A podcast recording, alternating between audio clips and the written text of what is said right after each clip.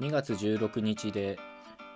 番組1周年を迎える滋賀15の壺始まりました。お祝いのメッセージやらギフトやらは前後半年受け付けておりますのでどうぞお気軽にということでね、えー、今日もやっていきましょう、えー、まずはお便り読み上げたいと思います。1通目はラジオネームうさぎチャンネルさんからいただきました。鼻の穴にのくだり面白いしいろいろ見えてくる世界好きまたお願いします。ということで、えうさぎチャンネルさんどうもありがとうございます。これは朗読の回のものですね。セメントダルの中の手紙を朗読した時の、えもので、まあ、なかなかあれは印象深い作品ですよね、まあ、こうやってね朗読の回にも感想いただけるっていうのは非常にありがたいことですね。また機会があればどんどん朗読はしていこうと思うので、え、こちらこそどうぞよろしくお願いします。ということで、え、うさぎチャンネルさんどうもありがとうございます。えー、続きましてのお便りは、ラジオネーム、熟女忍者さんからいただきました。これラジオネームじゃねえのかな？本名かな？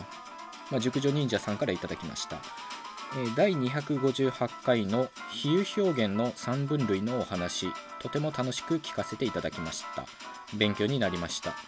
さてここである比喩表現について気になったことがありましたので質問させてください。よくあるプロポーズの表現で君の作った味噌汁を毎日飲みたいという言葉がありますがこれはメトニミーに該当しますか？君の作った味噌汁を毎日飲むということと君と結婚生活を送るということは、え、慣用句としては連想ゲーム的なつながりは認められる気がしますが認知言語学の観点からは隣接性があるということはできるものでしょうか。それともこのプロポーズ表現はメタファーもしくはシネクドキに該当するものでしょうか。志賀さんのお考えを聞かせていただけますとありがたいです。ということで、えー、熟女忍者さんどうもありがとうございます。この比喩表現の3分類っていうのは、まあ、書いてくださってるようにメタファーメトニミシネクドキっていうものですね。で詳しくは関連トークとして URL を概要欄貼っておくので、え、そちらもぜひ聞いていただけたらと思います。でこれはねなかなか面白い指摘ですね。君の作った味噌汁を毎日飲みたい、まあ、当然これは比喩表現となっていて、まあ、遠曲表現というかね遠回しに結婚してくれということをこう表現してるわけですがそれが認知言語学でどう扱われてるかはどうだろうな、まあ、僕が知ってるのはその単語レベルでそれがメタファーとしてメトニミーとしてシネクドキーとして使われてるっていうのはまあ知ってるんですけどこの表現全体がそういったものになってるかあるいは認知言語学で扱われてるかっていうのは多分扱われてるんだと思うんですけど、まあ、自慢じゃないですけど僕はね認知言語学が苦手なんですよ。まあマジで自慢じゃねえじゃねえかってことなんですけどなのでちょっとねあんまり下手なことは言えないんですよね。多分研究はされてると思います。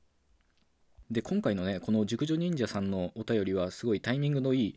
時に送ってくださったものでというのもこの第258回で比喩表現の話をした時に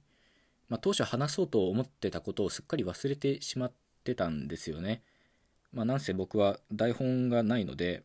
よくあるんですよ。最初話そうと思ってたことも後半になったら、なんか話そうと思ってたけどな、みたいなのがね、よくあるんですよね。で、終わった後、ああ、しまったと思うわけなんですが、まあ、いい機会なんで、その前回話しそびれたことをお話ししようと思います。というのが、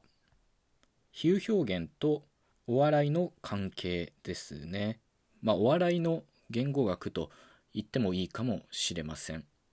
まあ、往々にしてね、こういうお笑いを分析すると途端につまんなくなるっていうのはよくあるんですよ。ただまあ、一応その、なぜそういった言い回しとか表現におかしさを感じてしまうのかということを、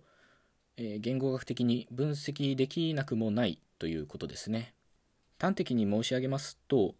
人間は比喩表現とか慣用表現を文字通りに用いてしまった時におかしさを感じるんですよね。例えば熟女忍者さんが書いてくださった例で言うと毎日君の作った味噌汁が飲みたい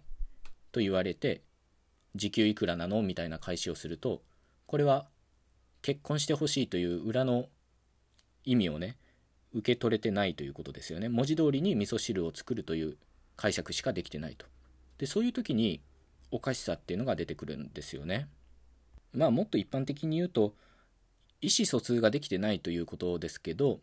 その意思疎通ができてない原因として比喩的な表現寛容的な表現を文字通りに受け取ってしまってるからということですね。でこういうのはね探せばいっぱいありますよ。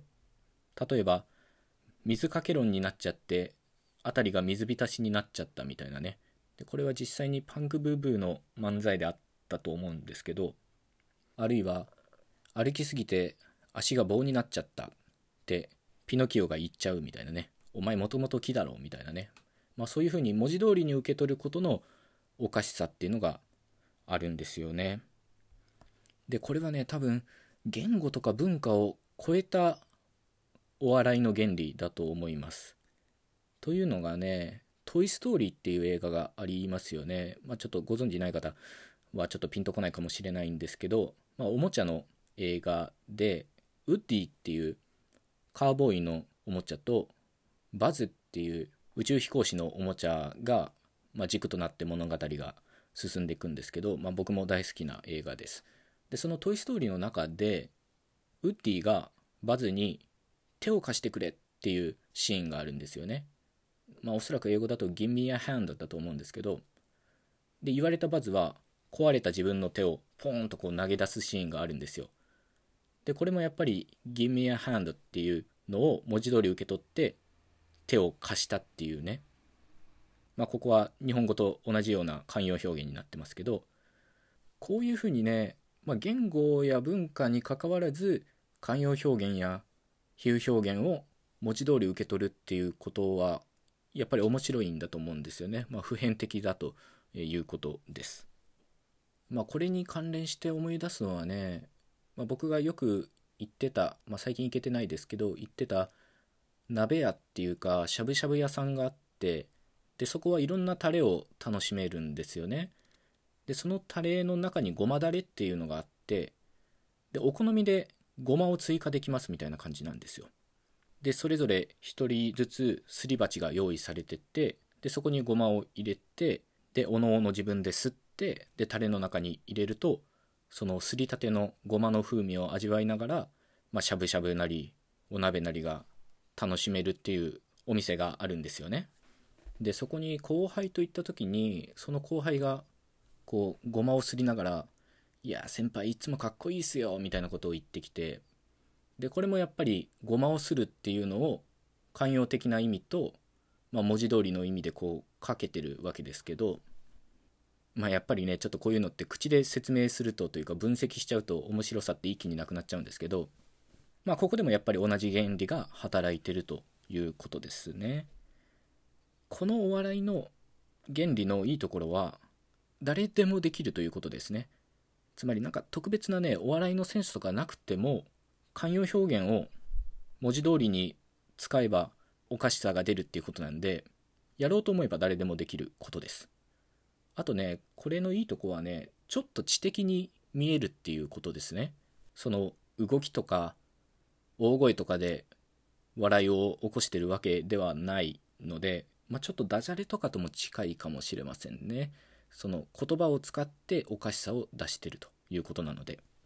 というわけで、今までの話をまとめると、まあ、慣用表現とか比喩的な表現を文字通りに用いた時に人間はおかしさを感じるっていうね、まあ、一つこれは大きな原理だと思いますそしてそれは割と言語や文化を超えた普遍的なものなんじゃないかとね、えー、そういうふうに思いますというわけで、えー、熟女忍者さんの質問には全然うまく答えられませんでしたがそこからねいいように、えー、話が発展したというふうに、え解釈しましょう、えというわけで熟女忍者さんどうもありがとうございましたほいじゃ、え、今回のトークはここまでということで、最後まで聞いてくださってありがとうございました。また次回お会いしましょう。ごきげんよう。